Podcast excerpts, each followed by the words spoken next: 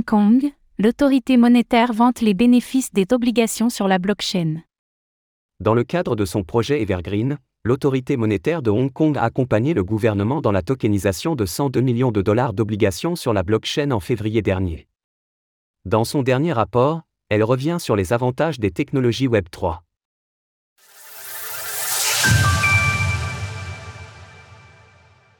L'autorité monétaire de Hong Kong tire les enseignements de l'utilisation de la blockchain. Le regain d'intérêt de Hong Kong pour les technologies blockchain n'est plus à démontrer, et plusieurs exemples ont pu témoigner de la réouverture de la région administrative spéciale chinoise aux crypto-monnaies. En février, l'autorité monétaire de Hong Kong, HKMA, a accompagné le gouvernement pour l'émission de 102 millions de dollars d'obligations vertes tokenisées dans le cadre du projet Evergreen. Ainsi, la HKMA a publié un rapport sur le dit projet, pour témoigner des avantages et des axes d'amélioration des obligations sur la blockchain. Globalement, le constat se montre très positif.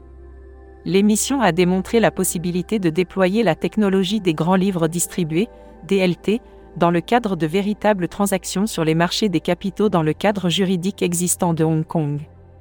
Cela a également montré le potentiel des DLT pour améliorer l'efficacité, la liquidité et la transparence des marchés obligataires.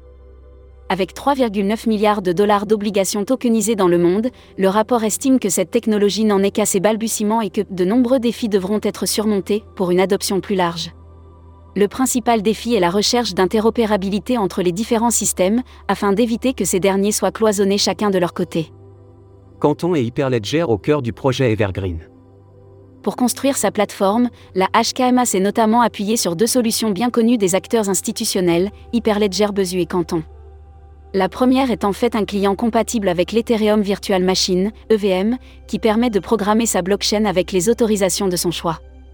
De son côté, Canton permet justement d'ajouter une couche d'interopérabilité et est déjà utilisé par Microsoft, BNP Paribas ou Goldman Sachs, entre autres. Ici, Hyperledger Besu fait donc office de réseau layer 1 dans la solution de la HKMA, et Canton se place comme un layer 2.